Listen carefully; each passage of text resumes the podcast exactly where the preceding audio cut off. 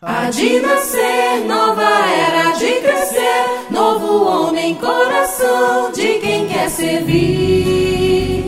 É proferir, novo verbo é burilar o íntimo, colorindo o céu de um novo ser.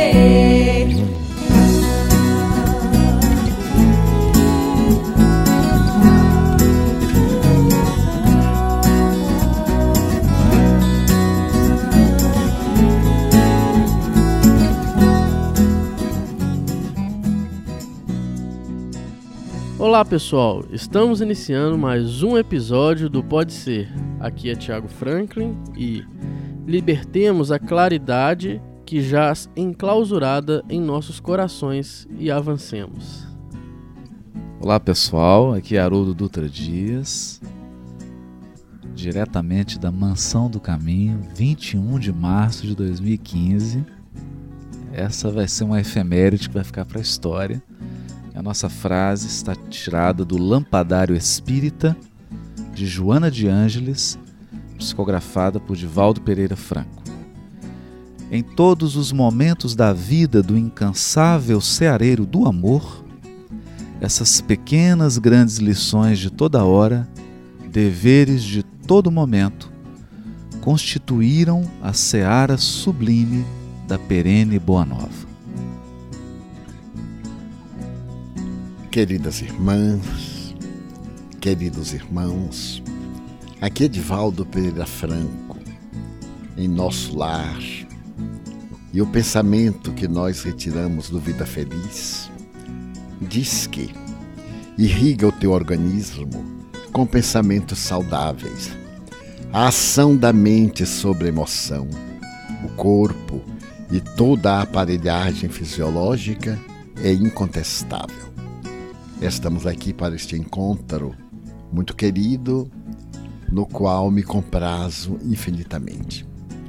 É isso aí, pessoal. Olha que maravilha. Nós estamos aqui na Mansão do Caminho, na casa do Divaldo, na sala dele, com muitos amigos nos observando, gravando esse podcast.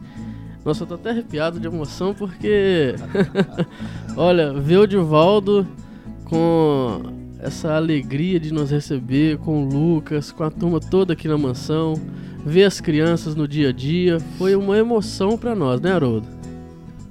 É, é, já era um sonho, né, Tiago? A gente sempre Um sonho. fazer um pode ser em homenagem a Divaldo Franco, mas a gente não imaginava que a misericórdia de Jesus era tão grande, porque nós somos recebidos pelo Divaldo, toda a equipe do C, está aqui Gesiane, Luiz, o Júlio Adriano, Thiago Franklin e eu. Fomos recebidos na casa dele, estamos tomando café com ele, almoçando com ele, passando o dia, visitando cada lugarzinho da mansão do caminho, vendo a obra com os olhos, eh, as crianças, todo o atendimento e ainda tendo a oportunidade de registrar para vocês que nos acompanham um pouco da um pouco da história deste semeador de estrelas, como disse Sueli Caldas Schubert. E mas contando também aspectos da vida do Divaldo e deixando ele falar eh, de uma maneira que talvez a gente não tenha ouvido ainda ele se expressar, né?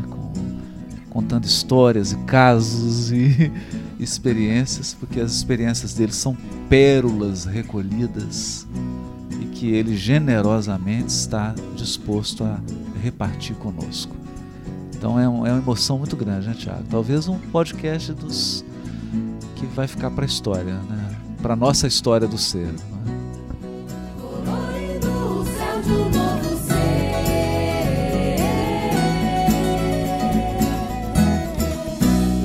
Primeiro contato com o Divaldo Franco foi lá em Belo Horizonte, numa peça de teatro que eu assisti sobre a vida do Divaldo.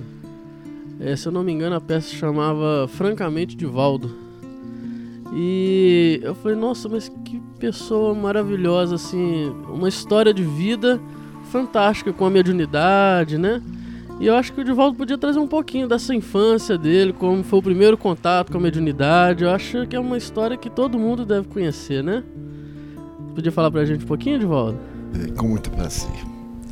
Agora eu gostaria de começar as evocações em uma homenagem à mulher grandiosa que na Terra foi a minha genitora, sem nenhuma vinculação remota freudiana.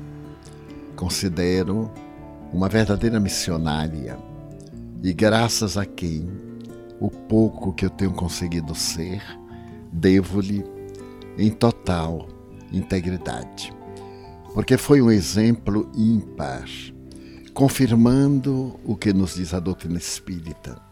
Nós temos a família, não que gostaríamos, mas aquela família de que temos necessidade para evoluir.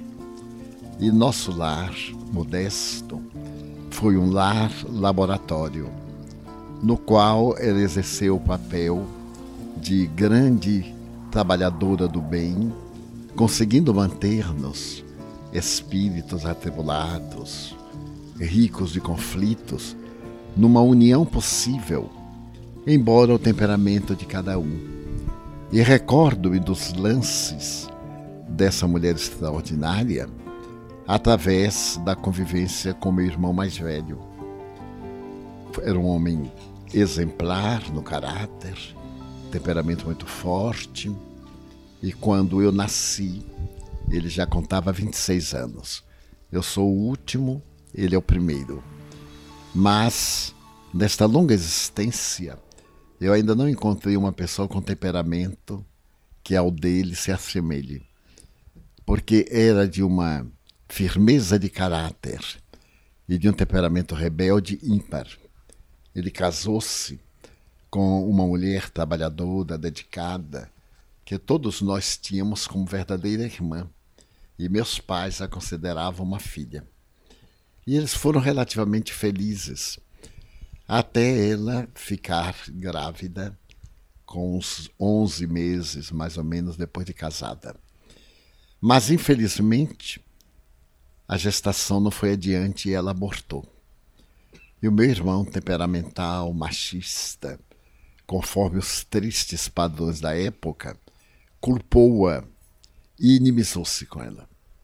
Inimizou-se e continuou residindo no mesmo lar, embora sem lhe dizer uma palavra, por mais de 20 anos. E eu era criança e acompanhei profundamente vinculado a essa senhora, muito bondosa e nobre, que eu amava com extremos de devotamento. Certo dia eu perguntei-lhe como é que você suporta, porque parece que você é que é nossa irmã e que é filha de meus pais, porque eles se inimizaram com meu pai. Por qualquer motivo que eu nunca soube, ele deixou de falar com meu pai. E meu pai manteve esse sentimento de dor durante toda a existência, que foi longa, até a morte. E curiosamente, ele, a minha cunhada disse: Ah, ele não é mau, Divaldo. Genésio é um homem ímpar de valores morais. Mas como ele acha que eu sou culpada da morte do nosso filhinho, ele me detesta. Mas quando ele está enfermo, então o amor que ele tem por mim aflora. Eu ajudo, atendo, e logo que ele se recupera, ele volta à inimizade. Naquele tempo não havia divórcio. E eles tinham uma vida classe média. De repente ele resolveu abandoná-la. Abandonou-a porque se apaixonou por uma outra senhora que morava na mesma rua. E foi residir com essa senhora e passava com a senhora pela porta da sua casa, sem sequer ter dito a ela que ia deixá-la, simplesmente saiu e não voltou nunca mais. Mas continuou muito meu amigo, porque ele me queria muito bem, a mim e a minha mãe. Éramos os únicos na família a quem ele queria bem. E eu não entendia, porque era pequeno ainda, estava com oito, nove anos. Mas certo dia eu perguntei a ele, na minha ingenuidade, por que, que você abandonou Malvina? Ele disse, porque ela é má. Daí o nome. Ela vem de uma progenitura muito, muito má. Aí eu não fui adiante. E ele me disse: era uma mulher que só me deu azar, perdeu meu filho. Eu nunca progredi. E com esta outra, o meu destino mudou completamente. Eu estou muito bem economicamente e ele chegou a amealhar uma pequena fortuna. Nesse ínterim, eu cheguei à idade adulta, transferi-me para Salvador e ele me ajudou pagando a passagem para eu vir residir em Salvador. E mantínhamos correspondência. Ele escrevia todo mês, ele me respondia. Quando eu comecei a viajar, agradecendo todo o carinho que ele teve de me ter ajudado, eu lhe mandava um postal de cada cidade. E certo dia, um irmão meu, intermediário, que se fez amigo dele, me disse: Olha, não mande mais correspondência para Genésio, porque ele disse que você anda se exibindo de países que ele nunca foi. Então ele fica magoado, você pensa fazendo bem e ele está muito aborrecido com você. Eu então deixei de mandar. Depois de algum tempo, esse meu irmão me disse: Olha, Genésio está muito aborrecido com você. Diz que você ficou rico e de repente abandonou. E aí voltei a escrever. Mas nesse ínterim, a dor que ele sentia por não ter tido um filho foi suavizada. Porque foi morar perto dele um casal que tinha um filho. E ele estava certo dia à janela, quando a criança passou, brincou, e ele se apaixonou pela criança. Apaixonou-se de tal forma que conseguiu atrair o interesse dos pais e se tornou uma espécie de padrinho benfeitor. Mas de tal forma foi a paixão que ele começou a perturbar a educação da criança, a tomar conta, a criar situações embaraçosas, e a família, para se livrar, transferiu-se para Salvador. Ele então contratou detetives para descobrir onde a família vivia, descobriu veio a Salvador, comprou um apartamento de frente da casa para poder ver a criança ir para a escola, voltar da escola, porque a família queixou o juizado de menores e ele ficou proibido de se aproximar até 300 metros da criança. Mas continuou a paixão. Mas uma peculiaridade de meu irmão Genésio, a quem eu tenho muita estima, ele está no além, é que ele adorava a minha mãe. E nesse tempo, minha mãe, meu pai minha irmã moravam conosco e eu trabalhava no Instituto de Previdência. Consegui um empréstimo e construí uma casinha aqui ao lado e, com a permissão da diretoria, ofereci a casa à instituição e trouxe meus pais e minha irmã para morarem conosco, a fim de estarmos perto. E nós passávamos muita dificuldade. Tínhamos dias muito difíceis, de escassez de alimentos, e ele desfrutava de uma situação econômica privilegiada. E uma vez por mês ele vinha visitar minha mãe. E era tão peculiar o nosso relacionamento que ele saltava aqui, deixava o carro e me dizia: Mãe não está necessitando de nada, não é? Eu dizia: é, não está necessitando de nada. E estávamos necessitando de tudo. Mas eu procurava prover do que era possível e ela era muito humilde, muito modesta. Tudo estava ótimo. E ele continuou amando este menino. Certo dia, ele veio me dizer, o menino já estava com uns 15 anos, que ia deixar todos os bens para aquela criança. E pela primeira vez eu fiquei magoado, porque a esposa, abandonada, trabalhava infatigavelmente. E eu lhe pedi várias vezes que a ajudasse, que lhe desse uma pequena importância em gratidão aos 20 anos que ela lhe havia doado. Ele dizia: Não, eu a odeio, não ajudarei. Então, quando ele me falou que ia deixar todos os bens para o menino, eu disse: E Malvina, esse anjo bom da sua vida? Ele disse: Se você me falar nela novamente, eu nunca mais falarei com você. E eu sabia que ele fazia isso. Eu digo: Não, eu não vou falar sobre ela, eu vou falar sobre sua mulher que você abandonou e que ela me pede ajuda. E eu não tenho também recursos, embora o mínimo, para ajudá-la. Nesse ínter, chegou o divórcio ao Brasil. E a minha cunhada resolveu divorciar-se. Escreveu uma longa carta. Queria tirar o sobrenome Franco, porque ele pesava muito pesava vê-lo passar com a outra. E eu achei justo. Ela então disse assim: peça a seu irmão para ele pedir o divórcio, pagar o advogado. Então eu fiz uma carta contando que ela já estava idosa, queria libertar-se do passado, desejava voltar ao seu nome de solteira e que ele fizesse o divórcio para casar-se com a senhora que lhe deu tanta sorte, que era uma mulher digna, merecia, portanto, o lar, a garantia das leis, etc. Ele então me respondeu: Já que você a ama tanto, contrate o advogado, pague e faça o divórcio. Então, eu contratei o advogado e fizemos o divórcio. Ela ficou muito feliz e etc. E foram passando os anos. E ele começou a ter tormentos pelo temperamento, do ódio que ele tinha de algumas pessoas, inclusive de alguns dos próprios irmãos. Mas minha mãe era o anjo tutelar que o acalmava. Chegava, acariciava-lhe a cabeça já, um homem de mais de 80 anos, e ele então chorava copiosamente. Então eu agradeço a Deus a felicidade imensa de ter nascido num lar aonde eu aprendi a conviver com pessoas difíceis. Também a minha irmã, uma das minhas irmãs, detestava meu pai. De uma forma tal que ela estava sentada e me queria muito bem. E de repente ela dizia: Seu pai está vindo aí. Levantava. E dizia assim: Mas meu pai é o seu pai. Não. Eu digo, então você está falando mal de nossa mãe, porque nós só temos um pai. Mas eu o detesto. Daí a cinco minutos ele chegava.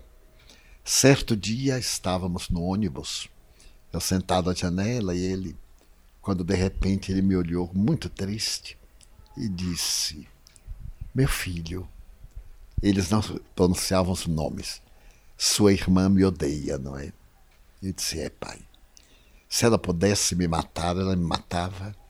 Eu digo, matava seu senhor. Mas por que, meu filho? O que é que eu fiz à sua irmã? Então eu vi a cena ali no ônibus. O inconsciente dele liberou uma cena terrível na Argélia, no bordel, quando ele a assassinou. Então ela veio como filha para poder modificar. Passaram-se os anos, o ódio continuava e mãe entre os dois, tentando apaziguar, porque ela o provocava e ele se irritava. Havia atritos. E mãe defiando o anjo crucificado. Mas ele foi adoecendo, começou com os sintomas de Alzheimer, e certo dia os benfeitores disseram que ele ia desencarnar. Então eu falei com minha irmã. Eu digo: Olha, Dete, pai vai morrer de hoje para amanhã. É bom você fazer as pazes. Ela me queria muito bem.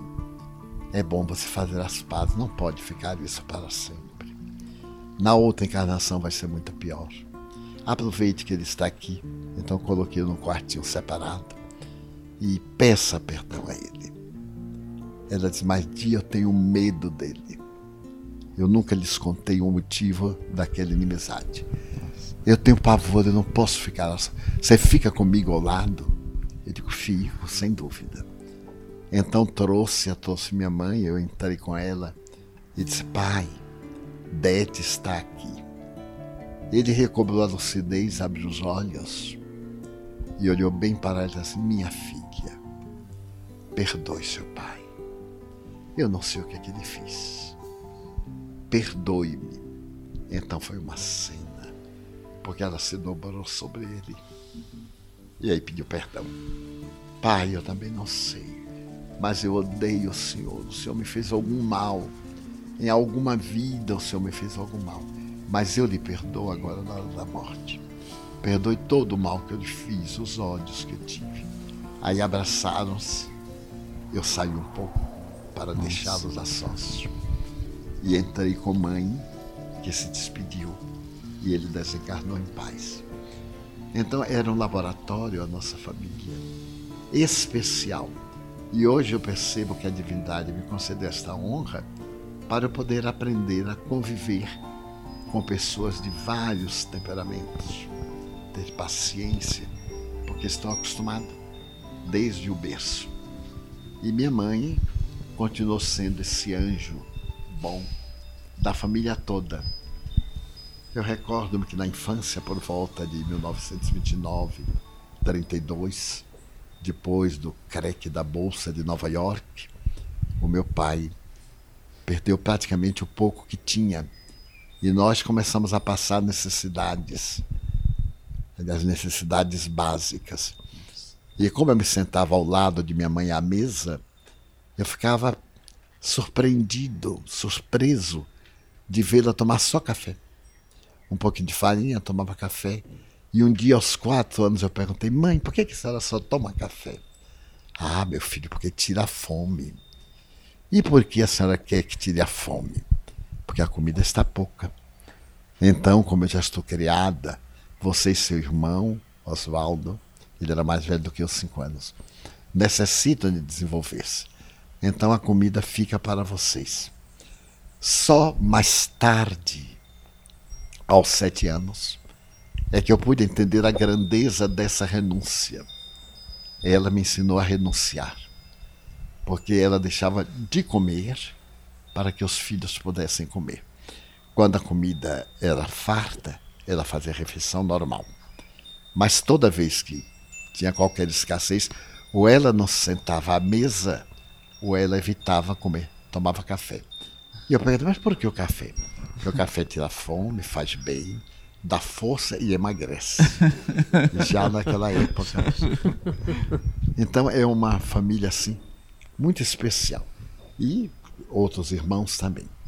É impressionante, porque uma outra irmã, a mais velha, namorou nos velhos tempos, digamos que por volta dos anos 28 a 30, casou sem comunicar a nossa família, mudou-se sem se despedir dos pais nossa. e foi morar em Aracaju. Então, eu não conhecia esta irmã. Meu Deus. Mais tarde, em 1956, eu já era funcionário público e houve um inquérito administrativo da repartição e eu fui nomeado para fazer parte da comissão de inquérito. Viajei. Viajei e fui visitá-la. Ao chegar à sua casa, bati a porta. Ela veio receber e perguntou: Você é quem? Eu disse: Sou seu irmão. Nossa. Qual deles? Eu disse: Divaldo, o último que você não conhece. Fizemos as pazes. Convidei-a para que viesse rever os seus pais, que não via há mais de 30 anos. Ela veio. Chegou num dia, no dia seguinte brigou com a outra irmã, voltou e nunca mais voltou até a morte. Nossa, então era uma família assim muito especial. Mas os meus sobrinhos, os seus filhos, quatro, eu indo muito a Aracaju, todos se tornaram espíritas. E ela desencarnou muito bem comigo, mas ela me dizia: Eu não posso ser espírita. Mas por que não, Otília? Porque eu odeio. E sendo espírita, eu tenho que deixar de odiar. E eu não quero deixar de odiar. Então desencarnou idosa com 92 anos. Mas era um ser gentil, bondosa, mãe excelente, esposa exemplar, mas tinha a sua sombra do passado. Então eu penso que a divindade me honrou com essa oportunidade para poder treinar as tarefas que, por certo, eu deveria ter no futuro, lidando com pessoas difíceis, pessoas agressivas, né? sofrendo algumas agressões físicas e sem guardar raiva, pelo hábito desde a infância. E porque quando minha mãe desencarnou em 1972, ela estava em aparelhos fez um pré-coma. E estávamos, minha irmã Dete, que a adorava. Tinha tanto amor por ela que Nossa. se deitava numa esteira no chão para ficar segurando a mão dela. Nossa, que lindo. Para que se ela tivesse qualquer coisa, ela atender. Era um amor impressionante, embora o seu temperamento atormentado tivesse reações as mais inesperadas, mas era um amor incomum. E nesse momento, Minha mãe despertou. Ela possuía olhos verdes lindos. E eu dizia brincando para ela: Mãe, a senhora me deu tanta coisa, podia ter me dado seus olhos verdes também. ela sorria e dizia assim: Depende de Deus, meu filho. Depende de Deus. Mas então ela despertou e disse: Di, Nair, que era minha irmã que suicidou, está aqui. 33 anos de sofrimento no além. Ela está me pedindo para vir logo, a fim de arrancá-la desta dor que ela já não aguenta mais. Eu irei, meu filho. Mas assim que eu a acalmar, eu volto para tomar conta de você e de Dete. Que vocês não têm ninguém. Digo, como eu não tenho, mãe? Você sabe da minha família, dos meus irmãos espirituais, da família daqui do centro, das pessoas que renunciaram a tudo para vir trabalhar. Ele disse, mas não tem assim a família, um irmão, uma irmã carnal. Você é muito sozinho. Tem Nilson, que é como seu pai. Tem Dete, que ela se dedicou a trabalhar para a creche. Ela costurava 16 horas por dia para atender a todas as crianças da creche. Que ele tinha aquele lado de angústia, de angústia e tinha o um lado de bondade, né? Como Deus é fantástico. Uma coisa ia compensando a outra.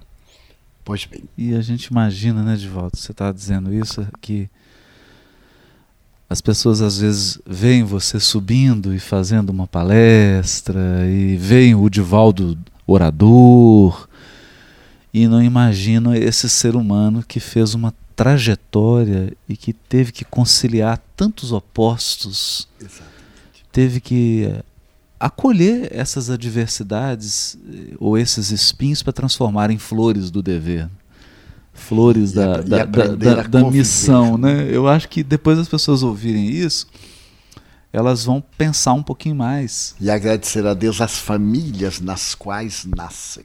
Mas, Não é impulso do acaso, é um programa. um programa. Por mais que ela traga desafios, adversidades, é, É a É, única uma forma de reabilitar-se do passado. Então minha mãe desencarna, eu vejo quando os espíritos a retiram do corpo, e logo Joana a abraça e diz-lhe: Lembra que Divaldo lhe falava do burrinho de São Francisco? Eu lhe contava muito que São Francisco, a hora de morrer, recebeu o Frei Leão, que lhe perguntou: Meu pai, eu tenho um amigo que maltrata muito o seu jumentinho. O jumentinho está com ele há 44 anos. Não tem mais resistência, ele é exigente. Não tem compaixão do jumento. O que é que eu faço? São Francisco disse: Quem é ele? Traga-o aqui para eu repreender esse ingrato. Filhão de sois vós, meu pai. Vosso corpo é o vosso jumentinho. Vede como está. Vós me pedis para desnudar-vos e colocar-vos nas cinzas. Ele não aguenta mais. Então São Francisco começou a chorar e perdoe-me, meu jumentinho. Eu não fiz por mal, etc. Eu contava à minha mãe, ela se comovia. Então, na hora que ela desperta, a Joana diz: Olha o seu jumentinho, Ana. 86 anos que ele lhe carregou, agradeça. Ela então se ajoelhou, o velho hábito, se ajoelhou e agradeceu, comovida. E então foi levada para o além. Mas, quando ela estava morrendo, ela disse: Meu filho, eu vou voltar para tomar conta de vocês. Eu disse: Não volte, mãe. Os bons espíritos dizem-me que há um lugar muito bom que a aguarda. A senhora vai ser muito feliz no mais além. Ela disse: Qual é a mãe que pode sentir-se feliz no além com os filhos na terra sofrendo? Enquanto vocês viverem, eu estarei ao seu lado. Eu aí insisti. Eu disse: Mãe. Ela disse: Meu filho, você quer discutir com sua mãe na hora da morte? Falou isso.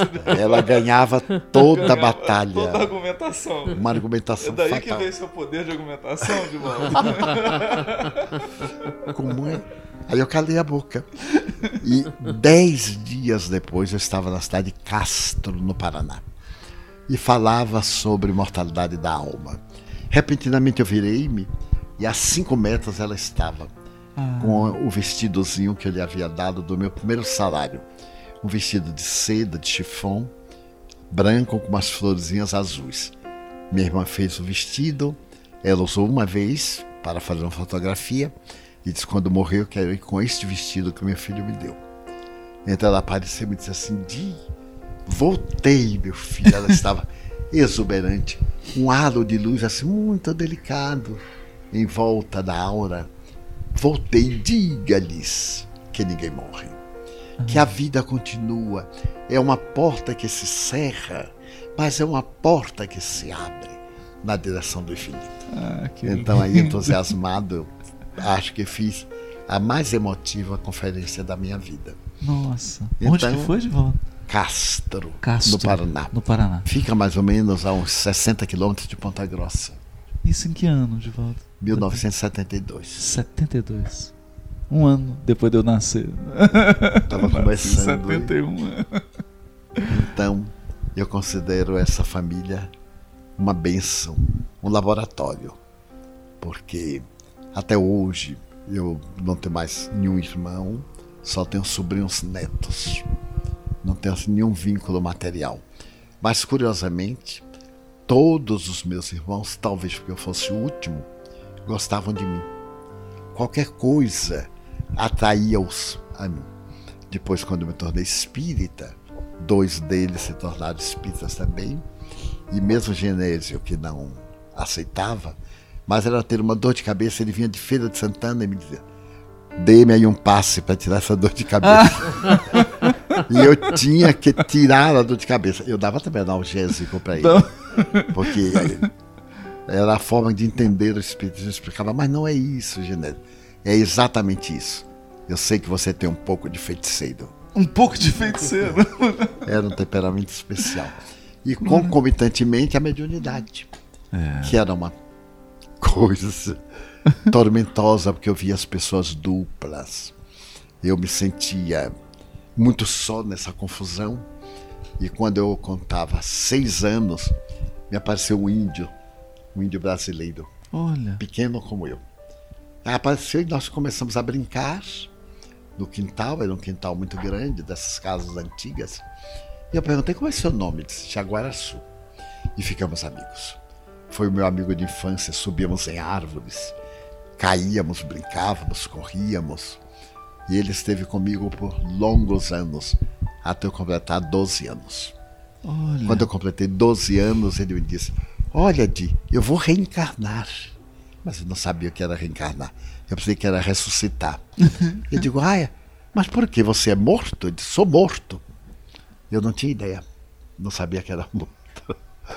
Que coisa. Agora, Divaldo, a gente quer que você conta um pouco da, da eclosão da sua da mediunidade, né? Já está começando, mas teve algum episódio marcante de não por você da sua clarividência, de alguma comunicação da sua mãe?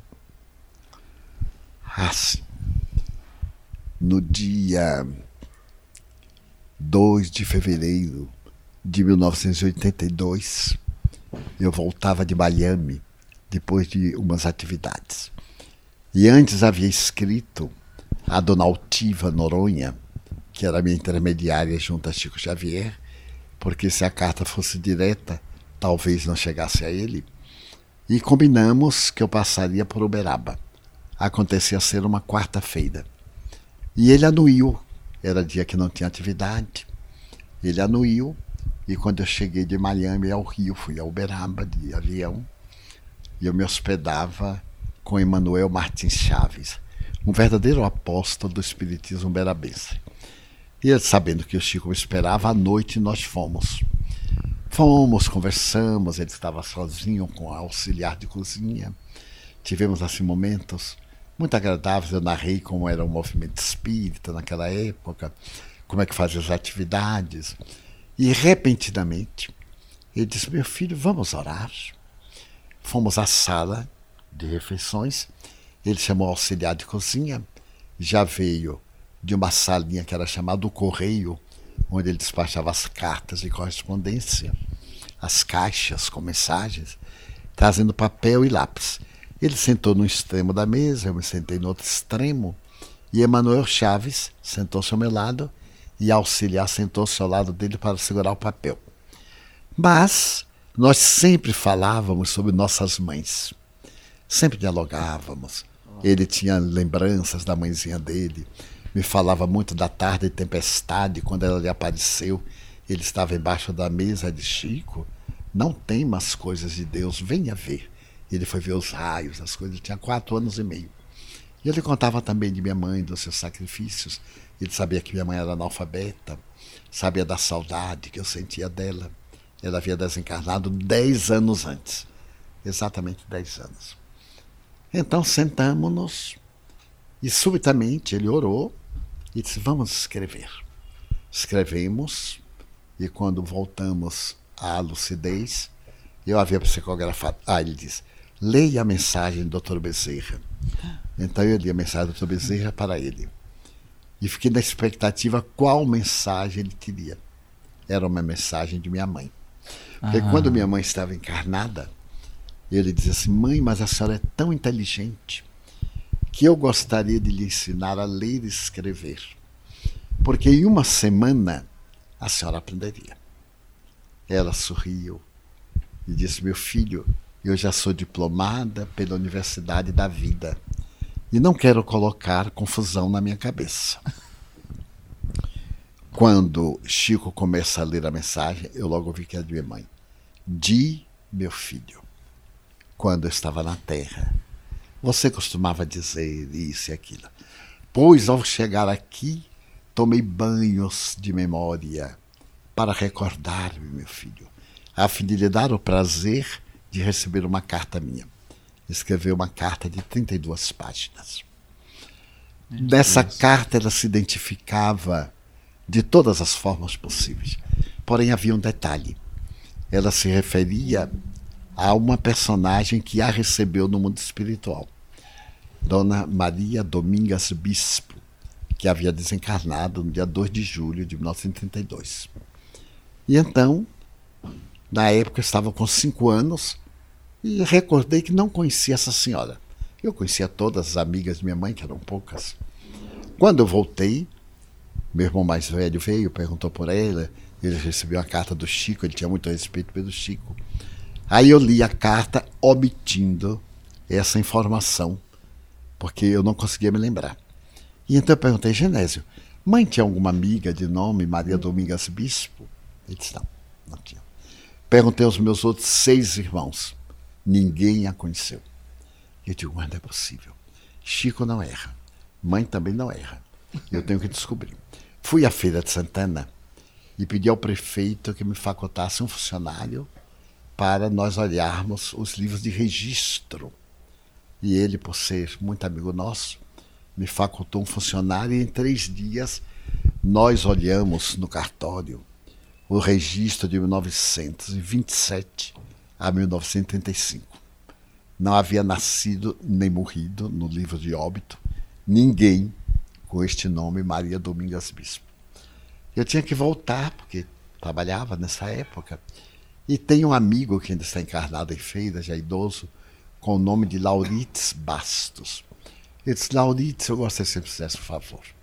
Narrei, será que você me descobre se existiu aqui em feira esta senhora? Ele aceitou porque era um desafio. E seis meses após ele me escreveu. Me escreveu dizendo que havia encontrado. E narrava que havia feito pesquisa na igreja, no cemitério.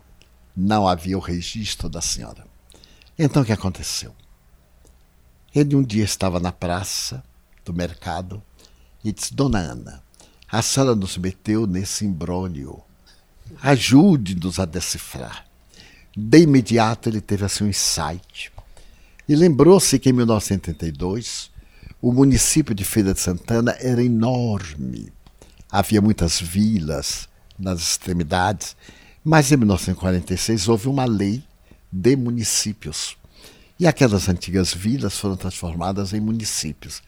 E disse: é provável que num desses municípios ela esteja enterrada.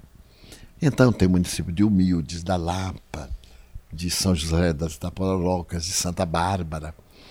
Ele então teve a ideia de visitar São José das Itapororocas, onde nasceu Maria Quitéria, que é a heroína brasileira. Ela foi para a Guerra do Paraguai, vestiu-se de homem e foi para a Guerra do Paraguai. Então ele foi E no livro de óbitos da igreja, um livro já muito gasto, tinha, no dia 2 de julho de 1932, na sede, portanto, na cidade, morreu Dona Maria Domingos Bispo, a quem foi negado o solo sagrado. Ela foi sepultada aqui, porque era protestante. Então ele fotografou a página, me mandou, provando a grandeza da mediunidade do Chico. Porque se olharmos do ponto de vista parapsicológico, com as suas estranhas teorias, nenhuma delas explica, nem a célebre intuição, depois a telepatia, a hiperestesia indireta do inconsciente e etc. Só o próprio espírito de minha mãe e de Dona Maria Domingas, que nunca também me apareceu, é que poderiam narrar um fato que somente as duas sabiam. Então isso para mim foi extraordinário. Extraordinário. Agora, Divaldo, uma coisa que todos ficamos assim, aquela vontade de saber, o primeiro encontro nessa encarnação com a benfeitora Joana de Ângeles. Como foi? Foi no dia 5 de dezembro de 1945. Nós fazemos reuniões numa casa de uns amigos da família Sarroris. Ainda existem vários membros e a senhora que nos recebia, Eunice, ainda existe, está nonagenária no Rio de Janeiro. Ela reside na senador Vergueiro.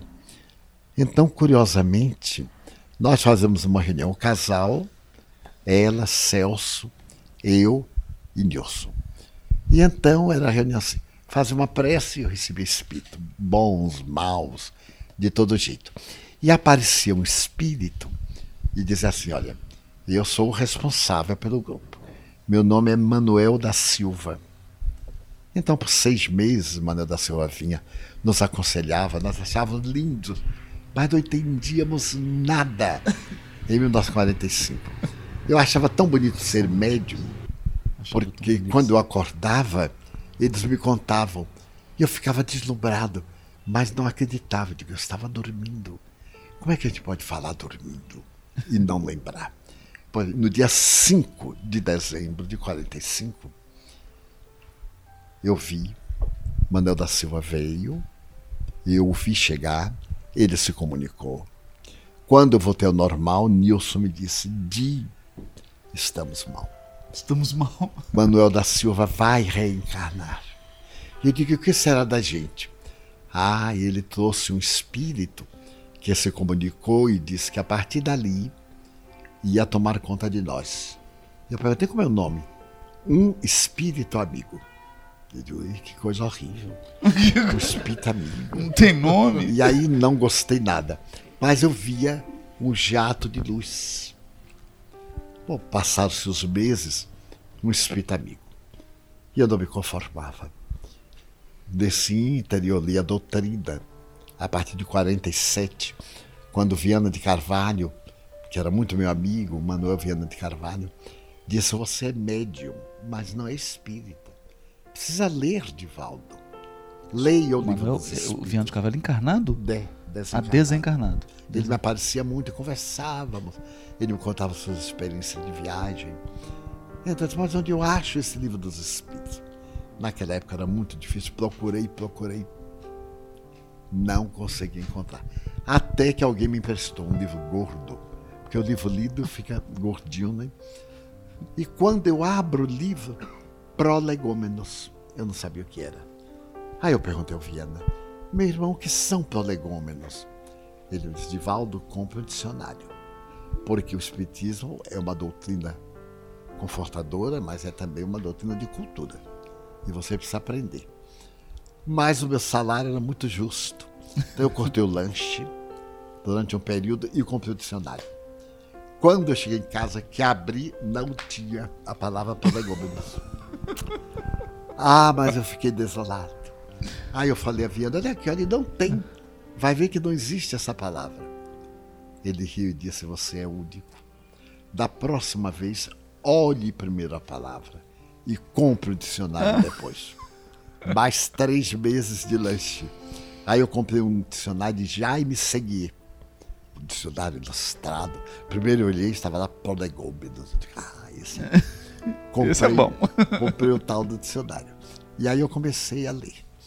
Li, mas eu achei tão monótono. Aquelas letras miúdas quase me mataram. Porque eu estava acostumado a ler o Gibi, o Guri, o Globo Juvenil, revista de quadrinhos. De repente aquela coisa não tinha uma figura, só a cepa. Eu digo, se eu ler esse Era livro todo, desenho. eu morro. Como é que eu vou poder ler esse livro todo? Mas aí eu li, pulei umas páginas, umas coisas que eu achei monótonas. Quando eu terminei, o Viana apareceu e disse: Olha, eu já li. Que livro eu deverei ler? Ele disse: Olha, de volta, leia novamente o livro dos Espíritos. Eu digo: Eu acho que ele notou que eu saltei. Aí eu reli. E aí eu descobri Kardec. Eu fui relendo e digo: Nossa, como o Kardec era inteligente.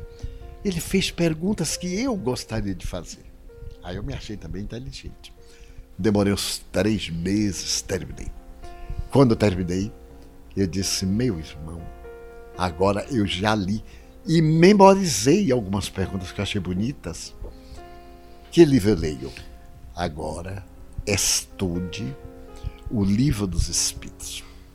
Vou lhe dizer uma coisa: se você viver 100 anos estudando o livro dos Espíritos, em cada vez que o releia, ele será inteiramente novo.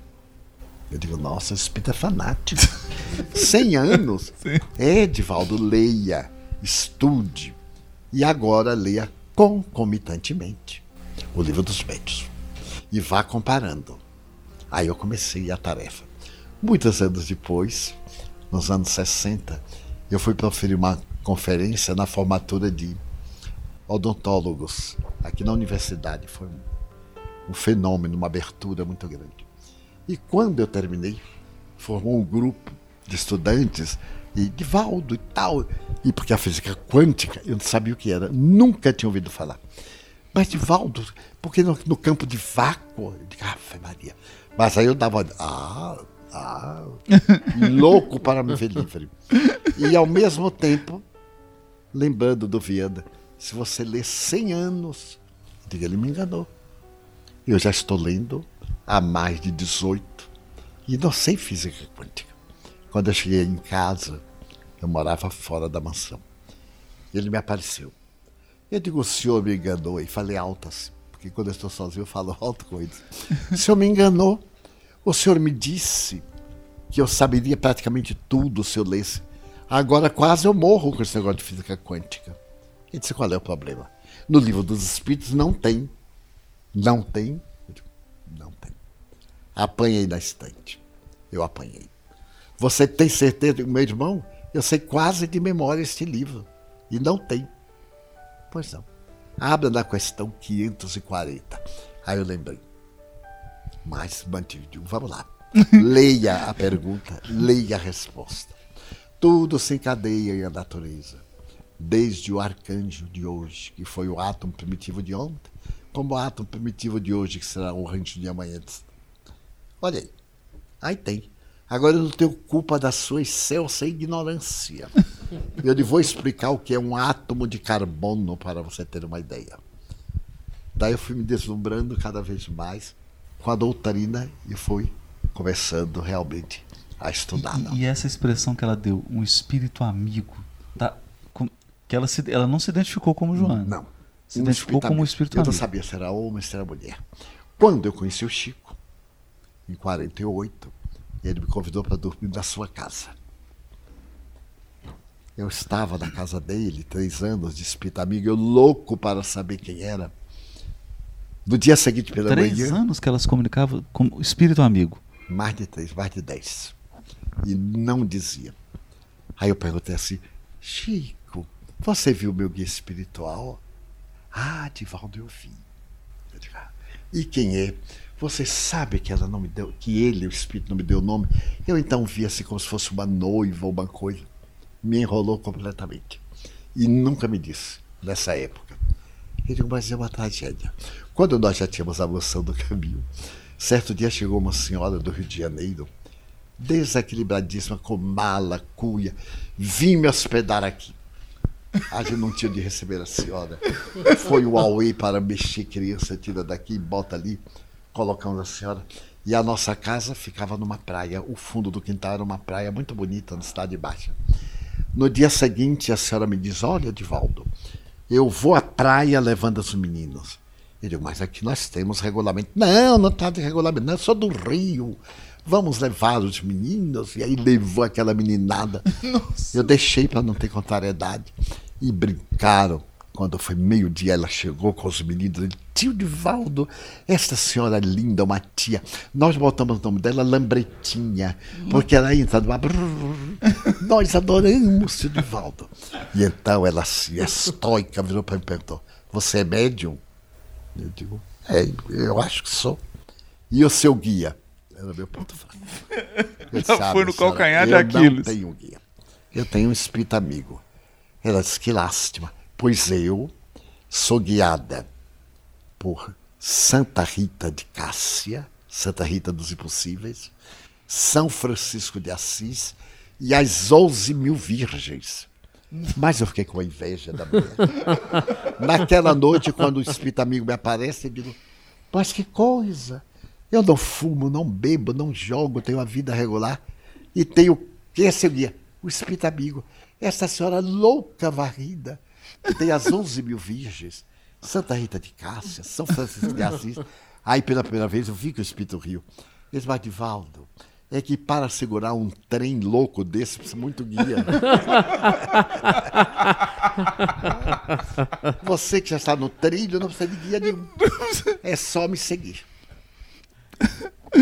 Foi por volta de 1969 Nossa. que ela, eu estava profissional uma conferência na cidade do México. Do Salão Maçônico, Vale del México, pela CEPA, essa Confederação Espírita Pan-Americana. Era um congresso internacional. E eu estava para fazer a palestra quando eu vi entrar um espírito lindo. E aí alguém que estava ao meu lado, espiritual, disse, só Juana Inês de la Cruz. Mas o indumentário. Ela veio, se acercou, sorriu para mim. Eu digo, nossa, ai, se eu tivesse um guia desse. e antes de terminar a palestra, chame aquele rapaz que está ali gravando, os gravadores eram grandes, e peça-lhe para que ele indique chegar a San Miguel Nepantla, perto de Cuernavaca. Porque nós vivemos ali numa fazenda. A mal terminou a reunião, eu chamei o rapaz e disse: Você poderia me dizer como é que eu alcançaria San Miguel de Panta? Eu vou ficar aqui uns dias. E ele disse: Olha, eu sou engenheiro da Petromex. E se você não se importa, eu terei prazer com minha família de no domingo levá-lo lá. Ele se chama Inácio Domingues. No domingo ele me levou. E nós fomos ao lugar em que nasceu Sora Juanidez de la Cruz. Então ela apareceu e me contou a história. Nesse momento ela se transfigurou diante dos meus olhos e apareceu como Joana Angélica, a Barte da Independência. Eu conhecia de fotografia. E então ela me apareceu assim no fulgor. Era um amanhecer muito bonito, tem os escombros da casa, uma placa. E então ela disse assim: Eu sou o espírito amigo.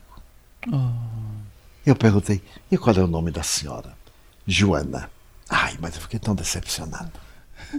Porque eu queria um guia de nome estrangeiro. Necessitava de um guia.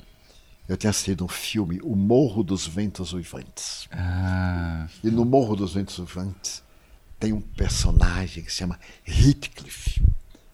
Quando ela enlouquece, que está Heathcliff, eu digo, ai, se eu tivesse um guia. Com nome Quando eu tiver um filho, eu vou botar este nome, Heathcliff. Aí chega o que começa o nome Joana. Eu digo, nossa, nome de lavadeiras, de gente pobre. E pensei mesmo, eu era assim tão estúpido. Ela sorriu e disse assim, chama-me Joana de Ângeles. Ah. Aí eu achei o máximo, mas o máximo. Joana dizia, meu Deus, como a senhora é bonita. Mas eu vi agora a senhora com três rostos. É, meu filho, são as nossas experiências pretéritas. E aí eu já tinha muita amizade pelo espírito amigo, né? gostava muito tal. Um dia eu estava lendo a mensagem, a paciência, e vi lá o espírito amigo. Eu disse, que coincidência, perguntei. Eu pensava que era obra, né? Meu irmão, olha uma mensagem aqui com seu nome. Pois é. Eu desencarnei em 1822. E quando eu estava no além, a equipe do Consolador convocou-me para trabalhar na construção da nova doutrina que traria Jesus de volta. E essa mensagem fui eu quem a escreveu. E mais tarde, ainda no Evangelho, uma outra sobre a caridade. O Espírito Amigo também seria de sua autoria. Então ficamos amigos. E ela foi me levando para entender. Lá mesmo, eu fui visitar o museu de Chapultepec, onde tinha um pouco da história dela. É. E esse amigo me ofereceu a coleção das suas obras, que eu não tive coragem de ler, porque é muito pesado. E é um espanhol muito antigo, mas eu li alguma coisa.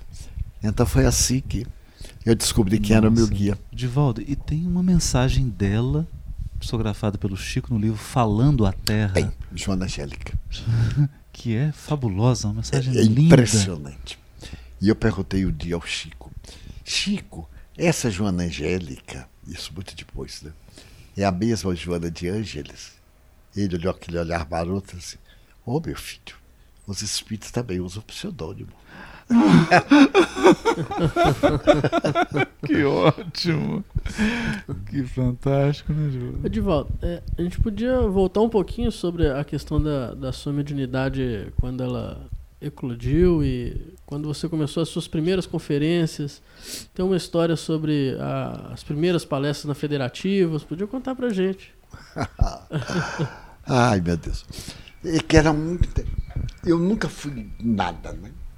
E de repente, eu estava em Aracaju, na casa da família Sarroris, e conversávamos. E Ederlindo, muito obrigado. Ele me disse assim: Divaldo, conte como é que você vê. Eu comecei a contar. Ele, como é que a gente vê? A gente olha e vê, enxerga tal. Ele disse, por que, que você amanhã não conta lá na União Espírita Sergipana? É um grupinho de nada, porque nós não temos médio vidente, então você conta para nós. Eu digo, ah, tá ótimo. Mas nesse ínterim, eu cheguei à sala de visita e vi a revista Reformador. A primeira vez que eu a vi. Aí eu abri e tinha uma mensagem. A lenda da guerra. Aí eu li. Eu tinha muito boa memória nessa época. Assinado Humberto de Campos. Essa época é ótima. Quando eu né? terminei de ler, eu digo, ai, amanhã eu vou contar essa. Primeiro eu conto a história, para não entrar logo direto, e me preparei. Excelentíssima senhora, excelentíssimos senhores, eu vou narrar a lenda da guerra. Quando nós fomos, éramos 27 pessoas. Dirigida por José Martins Peralva Sobrinho. Era ele o presidente da União. O pai da Rose estava presente, a mãe, Dona Neide, seu Mesquita. E então, Ederlino disse, olha, o nosso Divaldo, eu estava com 20 anos, é muito jovem, mas ele é médio. Ele vai falar um pouco das suas experiências. Pode falar, Divaldo, eu levantei. Levantei como isso. Excelentíssimas senhoras, excelentíssimos senhores, eu vou contar a lenda da guerra, psicografada pelo médio Francisco Cândido Xavier e ditada pelo espírito Humberto de Campos. Quando eu falava, esqueci. Deu um branco, mas eu esqueci terrivelmente. Aí me perturbei e disse, eu ia falar sobre a lenda da guerra, mas eu me esqueci. E aí me sentei. Quando eu fui me sentando, eu vi entrar o senhor baixo, a cabeça um pouquinho desproporcional, óculos de aro fino, sério, ele veio, chegou até mim e disse assim, Divaldo, eu sou Humberto de Campos, o Nossa. autor da obra. Levante-se, porque quem pretende servir a Jesus deve sempre estar de pé. Eu falarei por ti e falarei contigo. Eu disse um momentinho. Aí levantei. Mas eu falei.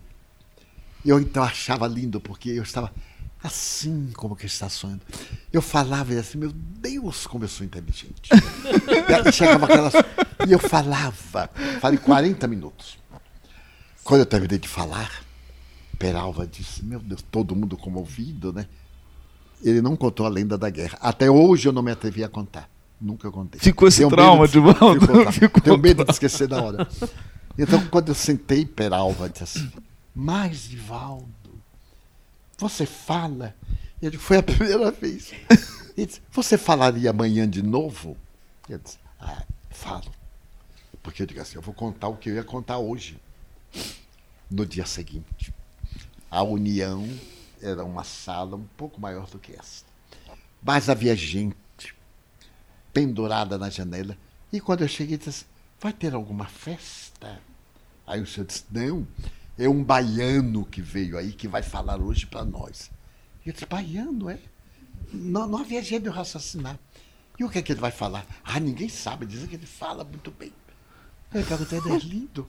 Tem outro baiano aqui? Não, é você, você não disse que ia falar.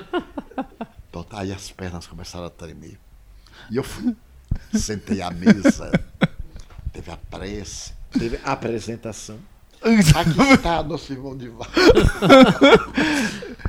Esse Martins Peralva era, o, era o Martins Peralva? de Minas?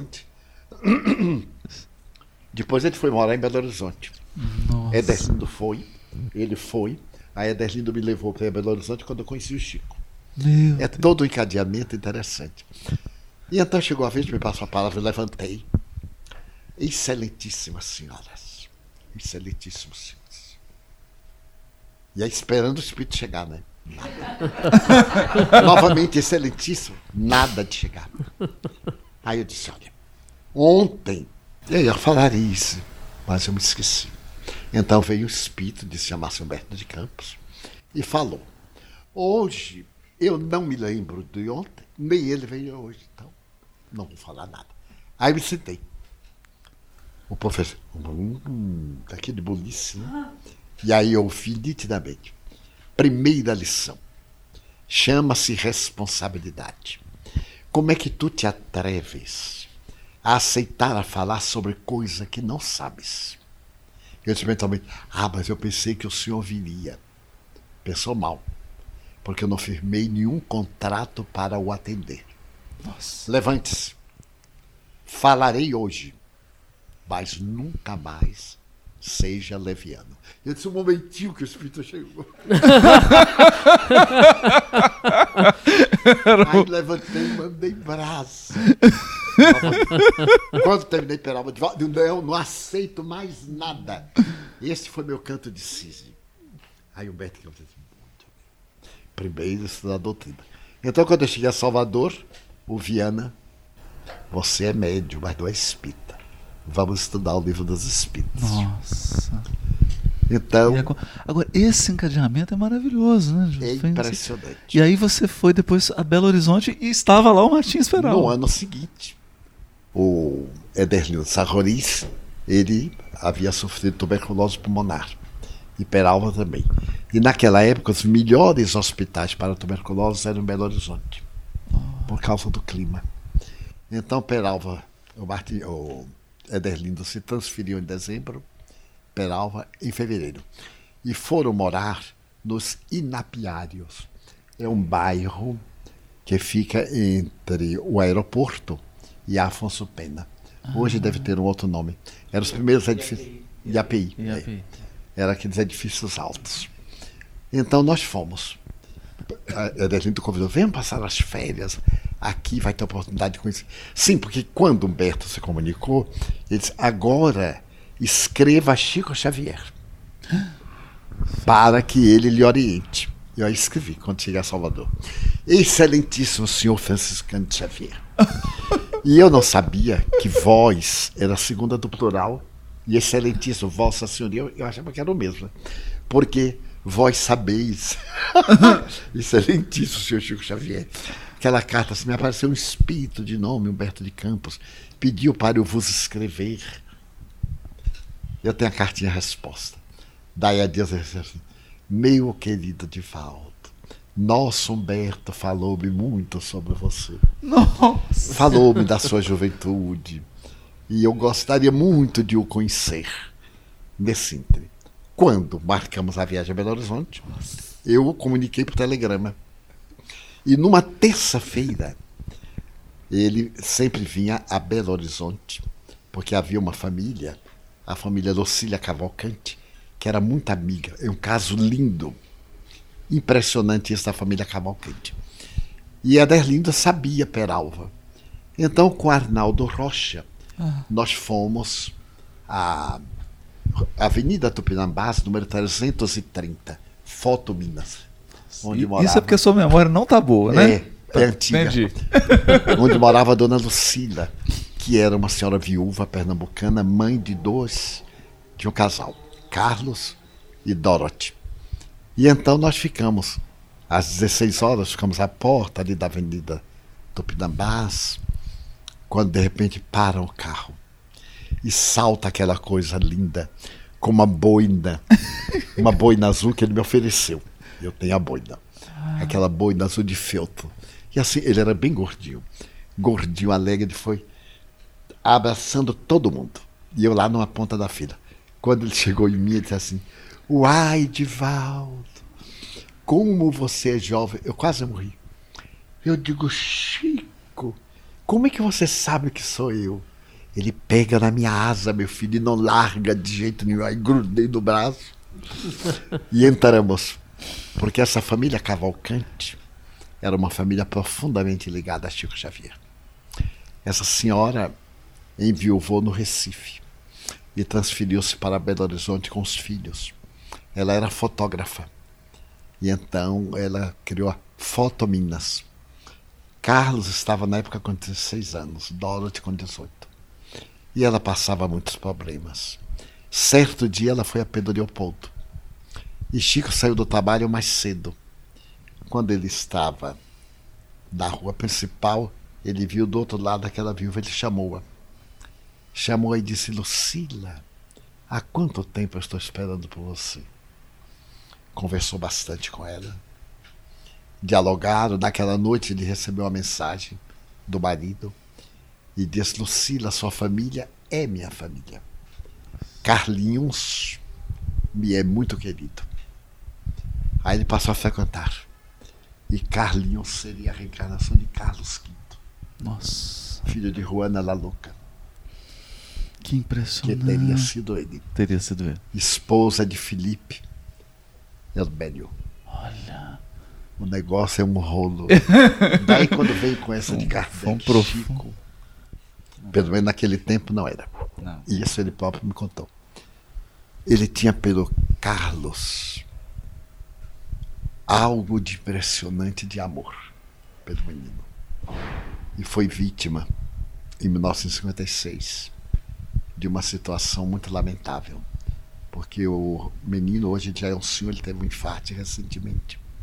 Não agiu como devera. E ele nunca mais voltou A casa. à casa. Era de um caráter, Chico. A doutrina estava acima de tudo. E como o fato criava embaraços muito sérios, ele optou por dilacerar o coração. Porque é, como diz Kardec, né, o calvário dos médios. Cavalo. Médio sem calvário é observador de teatro. Né? E Joana me diz: meu filho, todas essas quinquilharias não dei o menor valor. Realmente, eu só fui ao museu acho que uma ou duas vezes, nunca fui. E da se insiste, eu digo: não me interessa. Tem aqui um, entendeu? Não me interessa. E são quinquilharias. As verdadeiras condecorações do trabalhador do Cristo são as cicatrizes que leva na alma. Então, não ostente nenhuma quinquilharia, porque o Senhor vai olhar quantas cicatrizes você traz na alma. Agora aceite para promover o bom nome do Espiritismo, para poder entrar, levar a doutrina em recintos onde dificilmente ela chegaria. Então é válido, é um respeito humano, dê o valor que merece. retribua a sociedade a confiança, mas não deixe entrar na sua alma, porque senão lhe perverte. Nossa. É, já tá todo mundo percebendo aí o tom do podcast, né? Então, quem tiver aí querendo tomar uma água, chorar um pouco, se refazer das emoções, porque tá demais, né? A gente vê o Divaldo assim abrindo o coração e falando essas, essas coisas todas é, é muito É, é o que eu gostaria de dizer a muitos companheiros da mediunidade, para que não se equivoque com os chamados lauréis, nem com as entidades venerandas que, por acaso, venham a ser instrumento mediúnico. Kardec assevera bem que se reconhece o bom médium não porque ele receba espíritos elevados, mas pela maleabilidade de se comunicar com os espíritos. Porque alguns me dizem assim, ah, eu só recebo fulano de tal, Beltrano, e está agora na moda, de repente a pessoa se torna médio. É. Eu estou no movimento há muitos anos. É. E conheço o calvário de todos os médios, suponho. Alguns me narram suas dores íntimas, suas frustrações, seus testemunhos, suas noites mal dormidas. E de repente, as pessoas se tornam médiums e passam a ser instrumentos de entidades venerandas que coroam a mediunidade depois de um largo período. Chico recebeu espíritos eminentes, mas ele recebeu um espírito que apenas assinou o espírito numa memorável reunião de sexta-feira em Uberaba. E tudo indica que é o espírito de verdade. Meu Deus, é mesmo. Mas não Divaldo? assinou. Não assinou. O espírito.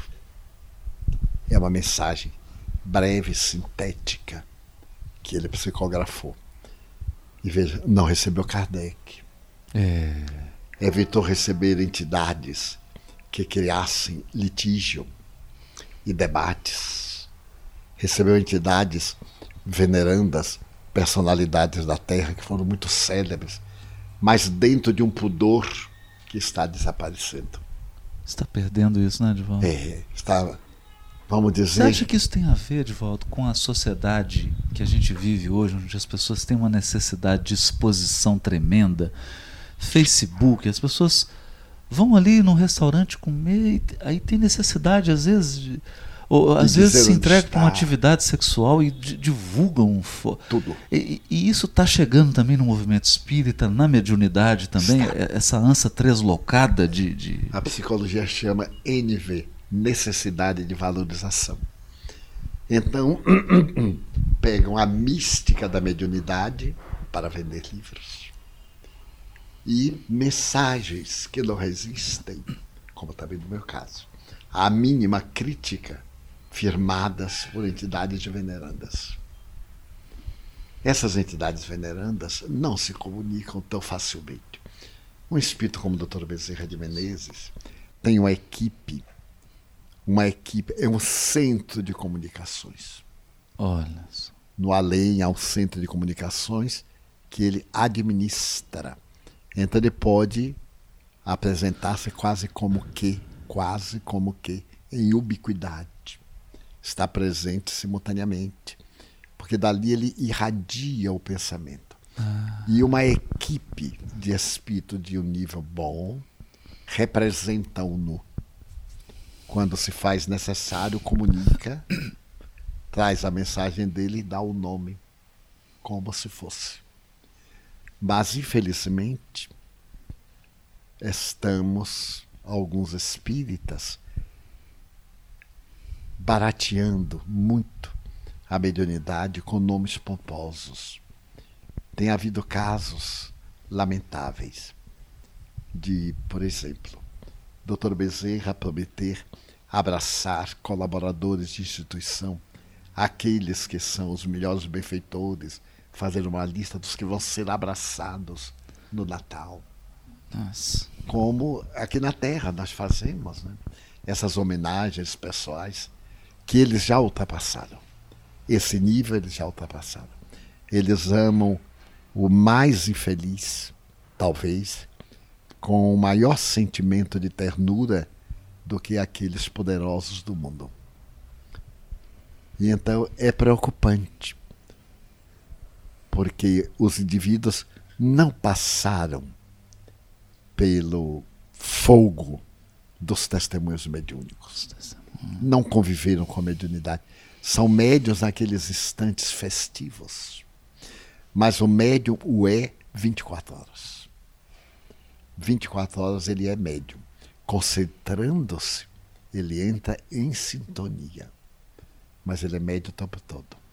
Então nós precisamos de trabalhar, conversar para dignificar um pouco mais a mediunidade.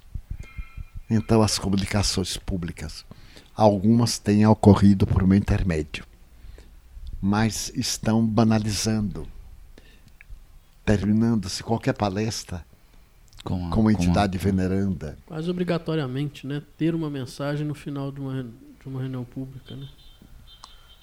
E então, isso banaliza mas o médium está consciente do que está fazendo. É. E isso é perigoso, porque ele está telementalizado por alguém de mente muito poderosa, que o vai levar ao ridículo, que vai criar-lhe uma que ele vai criar uma situação embaraçosa, o que é muito grave para ele e é desagradável para o movimento. Para o movimento. Porque perde essa beleza, essa pulcritude, né? a pulcritude paulina. Agora, Divaldo, uma coisa que a gente fica assim, muito curioso, porque para espíritas da minha geração, que já cresceram na doutrina, conhecendo o Divaldo expositor, a gente tem uma curiosidade. Quando o Divaldo começou, quem eram aqueles expositores da doutrina espírita que você admirava assim? Comenta um pouco como é que eles eram, que eram veneráveis. Normalmente eram senhores e senhoras, depois da meia-idade, com um passado ilibado. Quando se levantavam para expor a doutrina, tinham uma vida condigna, que correspondia ao que apresentavam. Mas o método àquela época era da leitura de texto. Levavam um discurso pronto. Olha. Iam lendo. Que coisa. Foi quando começamos a proferir a palestra, digamos assim, de improviso. E surgiu uma diferença. Houve muitas dificuldades dos companheiros mais experientes que eh, desejaram impedir, né? Porque era muito jovem, podia fracassar, comprometer-se. Então era um zelo, aliás, justificável, e em alguns lugares nos impediam. Não, você é muito jovem, ainda não tem experiência para ser espírita. E eu entendia perfeitamente. Porque uma vez eu perguntei a Joana por que ela nunca me disse o nome no começo. Porque você não tinha maturidade, meu filho. Você ia terminar na explosão da juventude, da falta de experiência, dizendo que não convinha para a época. Então esperamos você amadurecer, porque toda revelação tem que ser progressiva, não pode ser de uma vez. Se nós trouxermos a verdade em dose alta, intoxicamos. A verdade tem que ser dosada até chegar ao nível da compreensão do conjunto. Então, eu admirava, por exemplo, José da Costa Freitas. Foi o primeiro orador que eu vi na União Espírita Baiana. Ele falou sobre o encontro de Jesus com a mulher samaritana. Olha. E eu fiquei emocionadíssimo, porque eu vi uma entidade veneranda que fazia lembrar um dos profetas bíblicos. Não era, mas fazia lembrar. E ele então, naquele momento que Jesus disse assim: mulher, eu o sou, eu que te falo. Aquele momento foi culminante quando ela fala do Messias. Eu sei que o Messias está para chegar. E então ficamos tão fascinados que ao terminar eu fui conversar com ele. Conversei um pouco, falei-lhe do espírito que estava e pedi que me aconselhasse. Então, nessa noite, ele foi à casa da família Sarrolis e sugeriu que nós criássemos o Centro Espírita Caminho da Redenção. Foi ele, José da Costa Freitas. Ele desencarnou em Governador Valadares. Nos criou lá o centro, que ainda existe, com um grande trabalhador da Seara. Então ele disse: Olha, ponha no grupo o nome Caminho da Redenção, que será o caminho da redenção de vocês. E então pegou o Estatuto da Federação Espírita Baiana, simplificou, e no dia 7 de setembro, foi no dia 5, nós, ele foi proferir uma palestra lá na nossa salinha e criamos o centro, se tornou nosso benfeitor. Mas era um orador extraordinário. Ele viajava, ele era funcionário do periódico da revista A Noite. Era uma revista famosa do Rio de Janeiro. E ele viajava para colher assinaturas.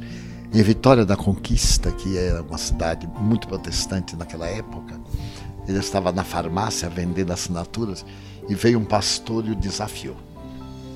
Olha. Ele então, ele era baixinho, mas era um verbo muito bonito. Ele disse ao rapaz: Durante o dia eu trabalho para a noite. Agora, durante a noite, eu trabalho para o grande dia. Vamos à praça pública de noite. Meu Deus, pra praça pública. No coreto da cidade. Então, aquele jogo bíblico, né? Porque as discussões eram bíblicas. E ele ganhou de 10 a 0 para o Ele começou com Jeremias. Era um orador brilhantíssimo. Eu achava-o fantástico. E muitos outros oradores, pessoas venerandas. Igreja está no além. Aí surgiu uma nova mentalidade. Né? A palestra sem, sem ser lida.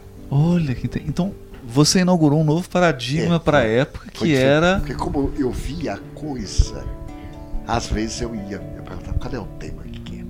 Tal tema. Tinha que ser do Evangelho, né? Porque a dona Amélia Rodrigues chegava, ela fazia assim. Aí eu via a paisagem.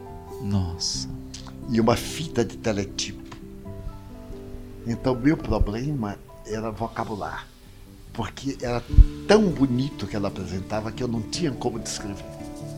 Faltavam palavras. Então vinha essa fita escrita. Aí eu conseguia falar alguma coisa. É um filme com legenda? É, que que é isso? né? Isso é covardia, né? Foi assim um largo período. E então professor Pastorino nos sugeriu reunir as mensagens de Joana aqui e lançar o primeiro livro. Mas eu estava em São Paulo e fui apresentado por Vinícius Pedro de Camargo, que era um orador brilhante, É? ex-protestante. Mas ele levava também escrita e lia o sermão ou o discurso. E a federação era tinha uma reunião às 10 da manhã, onde falava Vinícius, então era a reunião dos intelectuais. E ele me convidou. Quero apresentá-lo a São Paulo, no meu horário, às 10 horas. Eu aí pedi a Viana de Carvalho, ô meu irmão, vamos fazer um tema bonito. Eu queria um tema, pronunciar palavras assim, que eu não pronunciava. Eu- Deu um jeito. O Vianda, ele é um pouquinho mais baixo do que eu, um pouquinho. Ele me disse: Olha, Divaldo, você vai ter que ler com muito cuidado. Qual é o tema que você gostaria? Eu não sei, mas esse é um tema científico, eu acho tão bonito. A pessoa falar sobre ciência, eu é só evangelho. Algumas pessoas me ironizavam. Ah, são palestras de água com açúcar para a mulher nervosa chorar. Então, muitos epítetos, muita coisa. Mas eu, eu mesmo gostava, né? Então decidi, nós vamos falar. Vamos falar sobre o evolucionismo de Charles Darwin. Eu digo, opa, eu não sabia nada. Nem sabia direito que era Darwin.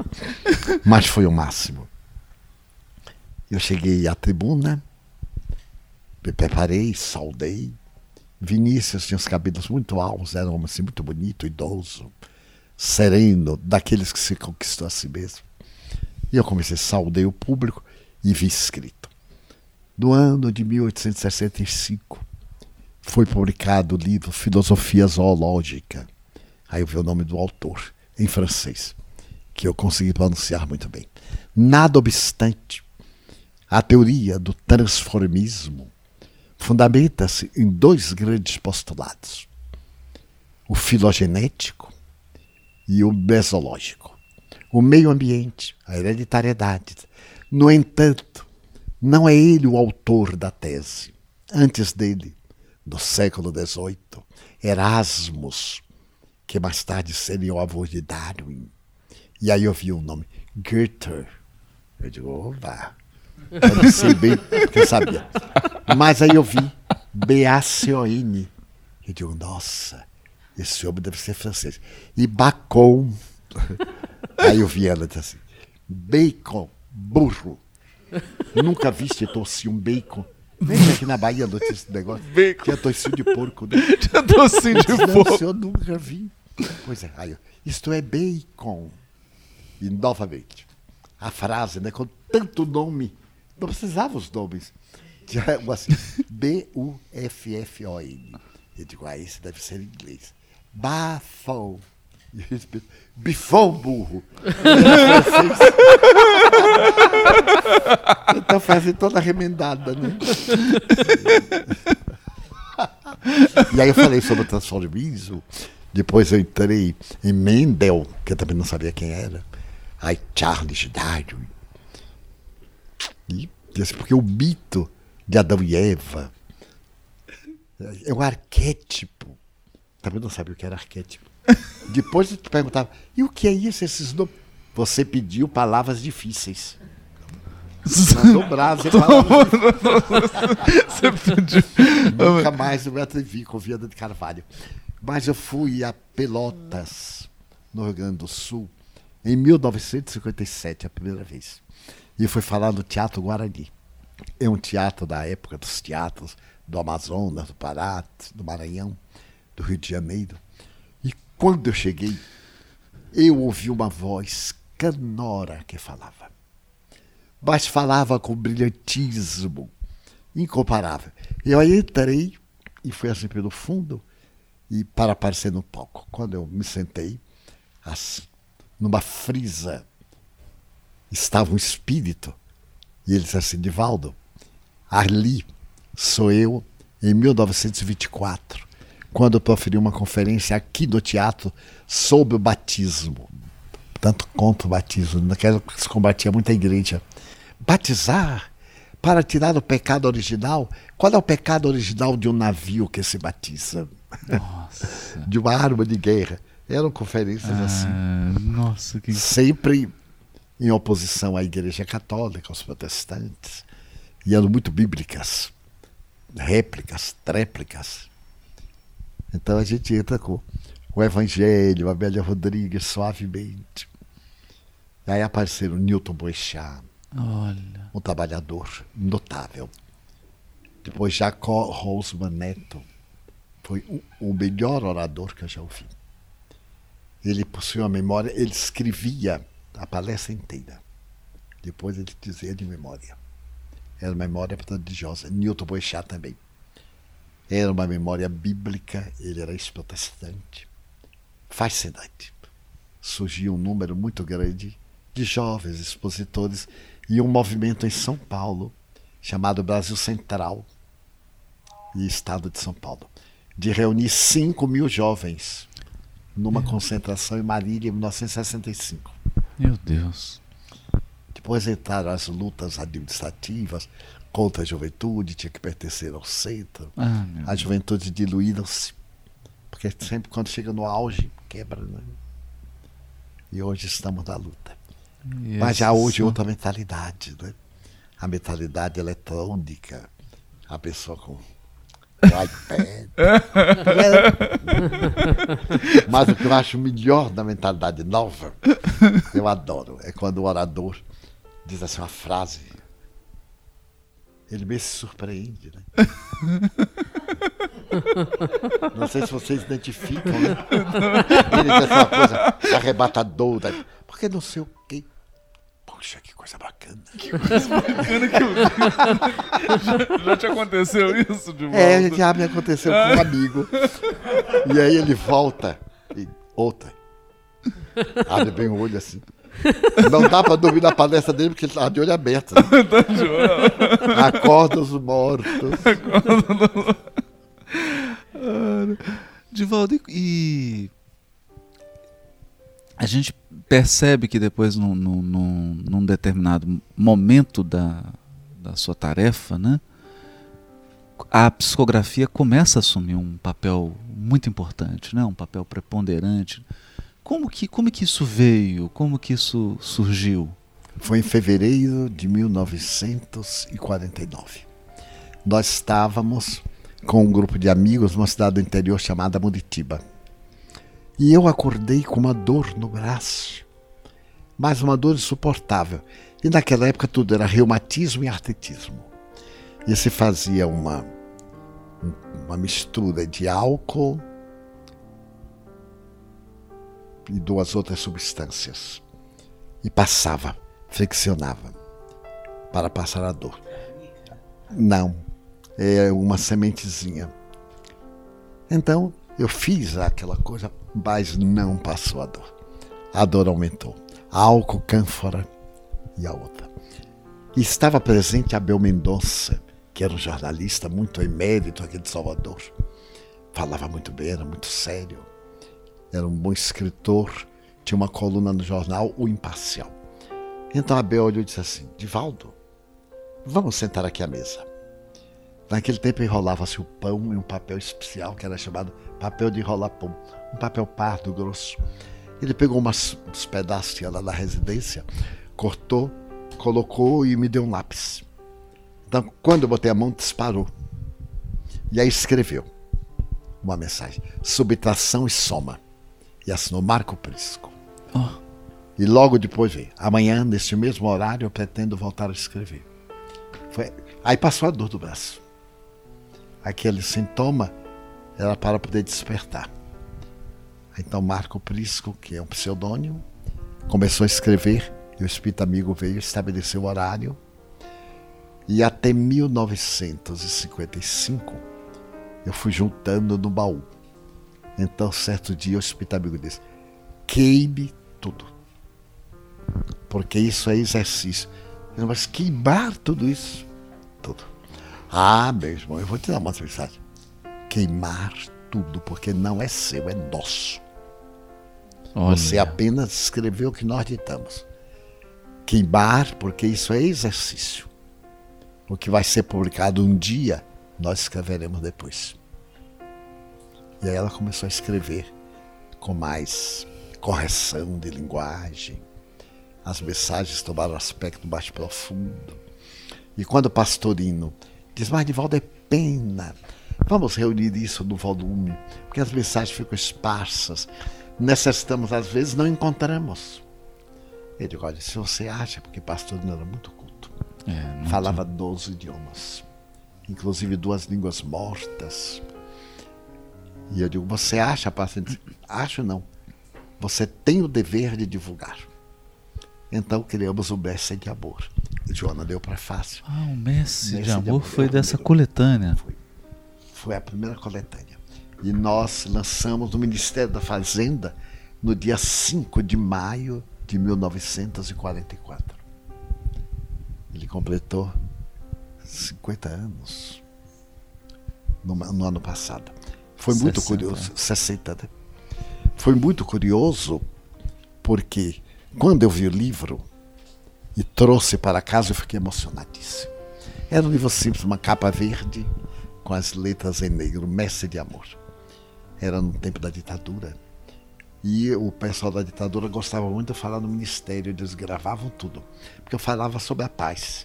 Ah, E ele dizia: Você vem nos ajudar a governar o país. Falar sobre a paz, eu digo, mas não a aceitação do crime. Eu disse: São tenente. O que for errado, se for necessário, eu abordarei. Mas nunca me impediram. Era a sobrinha de uma amiga que trabalhava no ministério, ela conseguiu o salão. Mas nesse dia eu voltei para casa com um livro. Uma emoção. Eu residia na casa de duas amigas. Eu coloquei assim no quebra-luz, em pé. E fiquei orando e olhando, orando e olhando, alegre. Então entra Joana, mas espírito amigo, né? Ela entra e coloca no sentido transversal um botão de rosa com a haste muito grande. Eu achei aquilo curioso. De repente o botão foi indo, abriu. Abriu, as pedras envelheceram, começaram a cair e borrava de sangue no livro. Então ela me perguntou assim: hoje é o momento em que tudo está em botão, mas a rosa vai abrir, vai envelhecer. Eu quero perguntar se tu estás disposto a pagar o preço do testemunho. E eu disse: a senhora me ajudar, eu estou disposto. Então, meu filho, vamos publicar mais. Vamos publicar dez livros. Eu disse: Ave Maria. É, eu vou convidar muitos amigos. Temos muitos amigos. E vamos começar. Mas irás pagar um preço muito alto. Porque a treva não se incomoda com a palavra. Naquele tempo não havia muito gravador. Os gravadores eram grandes. Mas com o que está escrito, isso é permanente. E eles têm que impedir. Então, tu tens que pagar. Aí aceitamos. Começamos. E foi indo. E ela foi convidando amigos. Impressionante. Um dia Chico me falou uma coisa curiosa. Que Ah. quando ele era jovenzinho, ele invejava Zil da Gama. Invejava no bom sentido, né? Porque ele recebia mensagens. Adorava os romances. Adorava os romances. dos romances. Né? Ai, eu gosto é tanto de ser médio de romance. Quando em 31 Emmanuel anuncia o Há Dois Mil Anos, ele disse que ficou numa expectativa. Mas ele adorava. Eu também recebia aquelas mensagenzinhas modestas. De, Ai, meu Deus, se um dia eu recebesse o romance. E num dia eu voltava de Juiz de Fora. E era uma Kombi. E Juiz de Fora tinha muitas curvas. Era, tinha 300 curvas. Era uma coisa bárbara. E fazia muito calor. Eu abri o quebra-vento da Kombi e peguei uma gripe terrível. Cheguei ao Rio gripadérrimo. Tive febre. E à noite se fazia o culto evangélico na casa de Celeste. À noite eu estava tão imprestável que eu digo, Celeste, não ter condição de ficar sentado à mesa. Eu vou ficar aqui no quarto, deixo a porta aberta. E então eu ouço. E deitei-me. Ela e a irmã Lena começaram o evangelho. Quando eu estava assim, quase em delírio, eu vi entrar um senhor de roupa negra, de seda, uma severa. Eu disse, é Vitor Hugo, eu conhecia de fotografia. Ele chegou e disse assim: Levanta-te, vamos escrever. Mas ele falou em francês. O meu cérebro decodificou. Eu digo: Ai meu Deus, é delírio. Estou delirando da febre. Levanta-te, vamos escrever. Eu tenho dez romances e quero escrever por ti. Eu digo: Enlouqueci total. Não é possível. Levanta-te.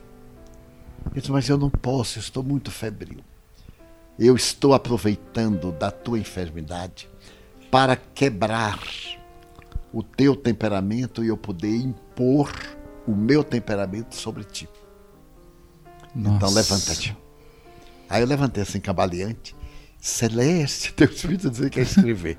Ela adorava, correu logo, pegou papel de enrolar pão, costurou, sentamos. Ele escreve, começou a escrever o livro Párias em Redenção. Ah, que O coisa primeiro linda. capítulo. O Duque de Beat, de M, etc. E eu aí via. Era como se eu estivesse no teatro, debruçado, vendo as cenas. Ai, mas eu achei lindo aquilo. A roupa da época, né? 1700 e pouco, 1740. Mas eu fiquei deslumbrado. Quando eu terminei, ele havia escrito três capítulos. Mas num dos capítulos, Girolamo, mancomunado com uma das aias, mata as três crianças que são herdeiras da fortuna do Duque de Beat. E eu fiquei com uma raiva do cara. Que assassino horrível. Esse cara tem que morrer. A, a, a pernambucana com a peixeira. Porque não é assim que faz. Muito bem. No dia seguinte, Vitor Hugo voltou. E eu fui para a sala com Celeste Lena e planejando a morte daquele monstro. Aí Vitor Hugo me apareceu e disse: O senhor está matando a minha personagem com seu temperamento nordestino. Faça o favor de não interferir no meu trabalho. E aí escreveu, eu não entendi nada. Daí por diante eu não entendia nada, porque ele escreveu capítulo 1, 8, 2, 30, 40. Ele Nada. mudou as, as ordens dos A ordem capítulos, tirou da sequência. Tudo, tudo. Aí eu fiquei perturbado. Ele disse assim: para aprender a não interferir na minha obra. Por isso que eu lhe aproveitei doente para domar o seu caráter. O médio tem que ser neutro. Aprenda a não ter emoções. Ele, eu estou morto. Com esse espírito. Pro nordestino. nordestino. Né? Mais tarde foi tão interessante, porque eu já estava aqui em Salvador. O livro foi escrito em 24 dias. Ele mandou colocar no chão. Ele pegou assim, disse, coloque aqui, número um, número tal. Até três eu já tinha. Aí eu botei, fui colecionando e fui ler. Ai, quando eu li, que eu cheguei mais tarde, o pobre do Girólamo, o Duque, torna-se obsessor. E há uma cena em que o Duque quer se vingar do Girólamo e leva-o ao sótão onde tem uma corda. E diz: Olha a corda. Ele vê a corda. Jogue. Eu digo: Não faça isto. Aí eu já fiquei a favor do Girólamo. Já ficou por favor. E o senhor lendo aí, Vitor Hugo disse: Vê, o senhor quis matar a minha personagem com os métodos do Nordeste. A personagem morreu em 1477. O senhor queria matar com métodos atuais? Olha Mas é lindo, porque há um momento assim muito bonito em Siena, a festa da Assunção, a corrida do Palio. É de uma mais tarde eu vi no cinema. E ele pediu para eu ir a Siena para conhecer os lugares. Ele fala que em Siena havia um pórtico escrito em latim. Antes que Siena te abra as portas, já te abriu o coração. Mas houve coisas interessantíssimas com Vitor Hugo. Porque no outro livro, ele coloca uns dados, e o doutor Armando era presidente da FEB. A FEB merece parabéns pela honorabilidade com que sempre publicava os livros. A FEB tinha muito pudor e deve continuar tendo. Nunca eles mudavam uma palavra sem consultar o médico. Consultavam a Chico e a mim consulta até hoje. Se tem que mudar uma palavra ou acham que algo não corresponde, eles me escrevem, eu pergunto ao autor se concorda. E então doutor Armando era o presidente. E Luciano dos Anjos era sua eminência parda. Era muito amigo dele, secretariava, uma mente privilegiada. E então, Vitor Hugo diz que La Piazza de Concilia, a Praça da Concha, tinha tantas hastes, porque é uma praça enorme, e representando uma concha do mar. E tinha tantas hastes. Somente que, no livro, dizia, eu não lembro exatamente, que tinha sete hastes. Mas, em realidade, só tem cinco. Ele foi adjunto cultural, o vice-cônsul em Siena. E lembrava, mandou pedir documentos, fotografia da praça. Aí eu apresentei Vitor Hugo. Eu digo, olha, deve ter havido algum erro de filtragem. Às vezes há uma interferência de filtragem do inconsciente. Vitor Hugo disse, mantenha como eu escrevi. Eu digo, olha, é melhor só escrever. Ele escreveu, La Piazza della Contiglia tem sete hastes. Eu mandei. Doutor Armando manda outra fotografia de outro ângulo. Aí eu contei, cinco hastes. Vitor Hugo se irritou. Interessante, né? Ainda tem um pouquinho, tinha um pouquinho de paixão. Ele diz que a época do livro, do século XVIII, a praça era muito grande. Mas que depois, na Segunda Guerra Mundial, houve um bombardeio. E ao recomporem a praça, tiraram duas hastes. Ficaram cinco, mas no original eram sete. Doutor Armando mandou buscar no departamento da cidade, onde guardam as plantas, a planta primitiva. Sete hastes. Nossa, que coisa. Interessante, né? Com o Brasil Coração do Mundo, foi uma luta muito grande. luta Doutor grande, Vantu e o? Chico, E o e, Chico. Humberto, né? Agora, Divaldo, tem um caso lindo, uma vez você me contou, queria que você. Você foi visitar o Chico e estava com um livro do Vitor Hugo. Ah, era no tempo que eu datilografava, datilografava em papel de seda. E era um sábado à tarde. Então nós fomos lá à casa dele e tinha um senhor espanhol de Barcelona. Olha que eu falo muito. O homem me manteve calado. Duas horas o homem falou. E eu calado com uma sacola e o livro dentro. E eu louco para perguntar ao Chico, porque daí a pouco era a vida dos pássaros pretos, não teria mais. Então me disse: Olha, Chico, eu sou de Barcelona. Ah, meu filho, eu me lembro da Santa Casa de Misericórdia. Eu desencarnei lá, na Santa Casa de Misericórdia, em 1811. Porque naquela época, Emmanuel era um professor na França por ocasião da Revolução Francesa. Nossa, e quando vieram incrível. os dias do terror, nós emigramos. Atravessamos a cordilheira e fomos para Barcelona. E eu era uma jovem, muito jovem, filha dele. Desencarnei lá. Então eu me lembro das tábuas. E o homem foi ficando pálido. O piso. E da janela, de onde podia ver Montjuic. O homem disse: Chico, eu já estive internado neste quarto. E aí ele descreveu Montjuic, a Santa Casa com detalhes. Aí fiquei sabendo que ele tinha estado na Espanha. Ele adorava a Espanha, o passo doble. Adorava. Nena Galves era também companheira lá de passo doble. e ele tinha uma pintura de um quadro qualquer com três bailarinas. Com de as três bailarinas. Pois bem, é interessante notar que depois disso ele se voltou para mim e fez assim: Divaldo, abre na página 19. Eu tirei logo o caderno e estava sem numerar. Aí eu fui contando. 19. Meu Era uma questão sobre a prece. Que eu ia perguntar, porque eu fiquei na dúvida.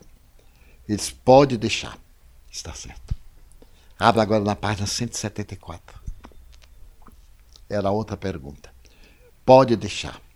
Dessa noite, Emmanuel deu o prefácio do livro.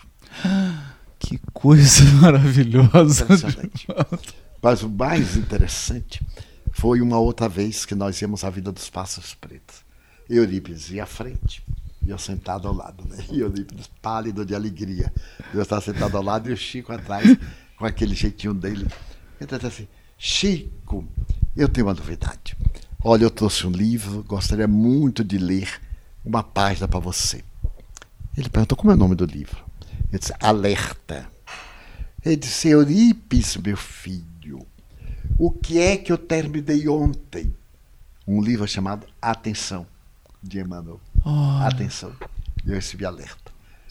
Bom, para tristeza de todos nós e para todos os que nos acompanham, Não sei como é que vocês aguentaram. pode ser. E para ficar com aquela imensa vontade de voltar e fazer outro. É, nem falamos, não dá. Mas eu acho que, né, Thiago, o que a gente viveu aqui hoje é algo que vai ficar para a história do Pode Ser. Né? E foram momentos memoráveis, né? Momentos memoráveis. Divaldo, muito obrigado Ai, imagina. por, por esse apoio ao ser, né? Por ter nos dado essa honra de gravar um Pode Ser.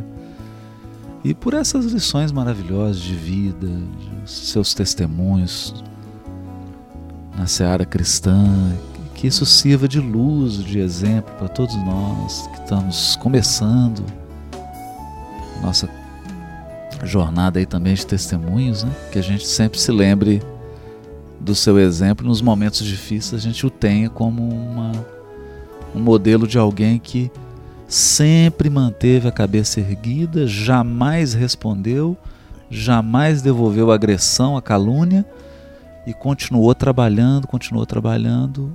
Os agressores silenciaram, mas a sua obra permanece, iluminando e inspirando a todos nós. Então, antes que as portas da mansão do caminho se abrissem, o seu coração se abriu para É nós. verdade. e a gente agradece de joelhos e comovido a essa recepção amorosa e calorosa no plano físico e no mundo espiritual, que também nos acolheu aqui com, com e que estão presentes, né? Muitos. Estamos com muitos amigos participando desse intercâmbio. Eu só gostaria de deixar uma pequena mensagem, especialmente dirigida aos médiums. Conforme diz o Egrejo Codificador, nós médiums deveremos sempre tomar para nós mesmos as mensagens que vertem do mundo espiritual. Nunca acharmos que elas são dirigidas aos outros. Que cada qual encontre a sua porção no conjunto que é dirigido a todos nós, mas principalmente ao médium. Que aprendamos que somos instrumento e que Deus nos conceda a honra de conseguirmos ser instrumentos maleáveis para que se faça a vontade do Senhor, que nos convidou à última hora para trabalhar na sua vinha. Para que tenhamos em mente que a existência humana na Terra, por mais longa, é muito rápida, depois que passa. E repetindo uma frase do venerando apóstolo da mediunidade Chico Xavier, desde que não podemos voltar ou ir ao passado para apagar os erros, que aprendamos agora a construir o bem para colher frutos sazonados amanhã. Que a caridade não se esfrie em nosso coração. Que o mal dos maus não nos atinja. Porque nós estamos com o bem. Mas que nos recordemos que a mediunidade é um favor divino para o nosso autoaprimoramento. Não é um palco. Allan Kardec foi muito claro. A mediunidade jamais subirá ao palco das feiras. Embora tenha subido muito nos últimos tempos, como espetáculos ridículos e até hediondos, que nós preservemos a faculdade mediúnica, que a resguardemos com o carinho que devemos às coisas sagradas, vivendo-a cristamente, lembrando que ela é instrumento de amor, de misericórdia para nós, em primeiro lugar, e para o nosso próximo. Que as lágrimas daqueles que nos buscam não nos causem mal-estar, e que a zombaria daqueles que não nos aceitam não nos gerem qualquer conflito. Que sirvamos, porque fomos convocados para o serviço e não para a colheita de resultados. Façamos o nosso trabalho, deixando que o Senhor mais tarde faça a colheita e aprove ou não o labor que exercemos. Por fim, recordemos Paulo. Todos nós, espíritas, que demos conta da nossa administração, dos bens que o Senhor colocou em nossas mãos para os administrarmos em favor da nossa autoiluminação. Agradecemos ao nosso querido Haroldo, à equipe do Ser, pela oportunidade de estarem conosco, o que nos constitui uma verdadeira benção, porque as honras são terrestres, passam. Aguardávamos desde há muito, mas tínhamos receio de os convidar e na agenda sobrecarregada de vocês não haver lugar. Então mantivemos a expectativa, orando ao Senhor pelos seus obreiros e esperando que um dia pudessem passar por nós para nos ajudar na atividade a que nos afeiçoamos desde há muito, trazendo-nos o calor da sua juventude, da sua amizade e a beleza do seu trabalho na construção do mundo melhor. Aos corações amigos que tiverem paciência de nos ouvir, que nos relevem algumas informações, que nos desculpem a maneira como nós expusemos de coração aberto algumas ideias e ocorrências, mas que retirem o que for de melhor em seu próprio benefício, porque para isso aceitamos o convite de expor algumas experiências que possam ser úteis à nossa querida comunidade. Em nome de todos da Mansão do Caminho, muito obrigado. Nossa, obrigado, Divaldo. Divaldo, sua presença entre nós nos é motivo de alegria e de gratidão. Gratidão por esse seu trabalho levando a mensagem espírita ao mundo todo, por esse seu trabalho cuidando de muitos na mansão do caminho, por esse seu trabalho de intermediário entre os dois mundos. Parabéns pelo seu aniversário Desejo a você muitas alegrias sob as bênçãos de Deus. Do seu amigo em Cristo, Simão Pedro. A figura incomparável desse tarefeiro da doutrina espírita chamado de Valdo Franco é habitualmente conhecida pelo seu verbo eloquente, a sua oratória deslumbrante sem nunca ter feito um curso de oratória, inato, num processo de encantamento e beleza que chama a atenção de quem o ouve pela primeira vez e que sempre guarda da memória sem jamais esquecer o tom, a eloquência, o jeito com que ele consegue passar a mensagem da qual ele é portador. No entanto, o que é mais admirável em Divaldo não é aquele homem que fala, é o homem que faz. O seu tamanho está no tamanho do trabalho que ele realizou. Trabalho no bem, no exercício da caridade, que fez dele um homem incomparável nesses dias de tanto egoísmo. A sua fidelidade a Jesus e a Kardec impressiona pela coerência com que ele consegue articular a vida a essas duas figuras ímpares na história da humanidade, Kardec e Jesus. E nesse processo sinérgico de juntar o comportamento alinhado à doutrina espírita, ancorado no Evangelho de Jesus, faz de Divaldo um homem que conseguem estabelecer um canto de paz que vai tomando contornos que ainda nós não podemos sequer avaliar. A paz que ele consegue entretecer através da sua ação, do seu trabalho, do seu verbo e da sua postura na humanidade, dá-nos ensejo de poder compreender de que ele efetivamente é um evangelho escrito com as suas próprias ações, falando de Jesus, falando de que a vida vale a pena ser vivida.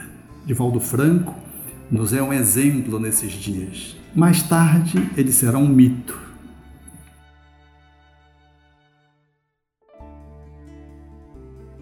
Não saiba à tua direita o que faz à esquerda quem recolhe com Jesus não desperdiça, não tem perda. Glorificarão ao Pai que está nos céus, vendo tuas boas obras. Dos teus pães multiplicados, migalhas que caem das mesas nos fartam de luzes sobras. Ninguém tem maior amor que aquele que dá a vida pelos seus irmãos. Pássaro de canto divino, músicas lhe saem das mãos. Os verdadeiros adoradores adorarão em todo lugar Bahia, Minas Gerais, Salvador, Jerusalém. Se eles se calarem, as pedras falarão. Joana, Victor e Filomeno. Tábuas, pedras, folhas e pergaminho. A bondade alicerça em festa o terreno da manifesta casa do caminho. Venha a nós o vosso reino, seja feita a vossa vontade, assim na terra como no céu. Na terra o teu destino, nos altiplanos respaldo, versos símbolos que retino. Temática tão verdadeira, árvore do bem, Pereira, queridíssimo irmão Divaldo.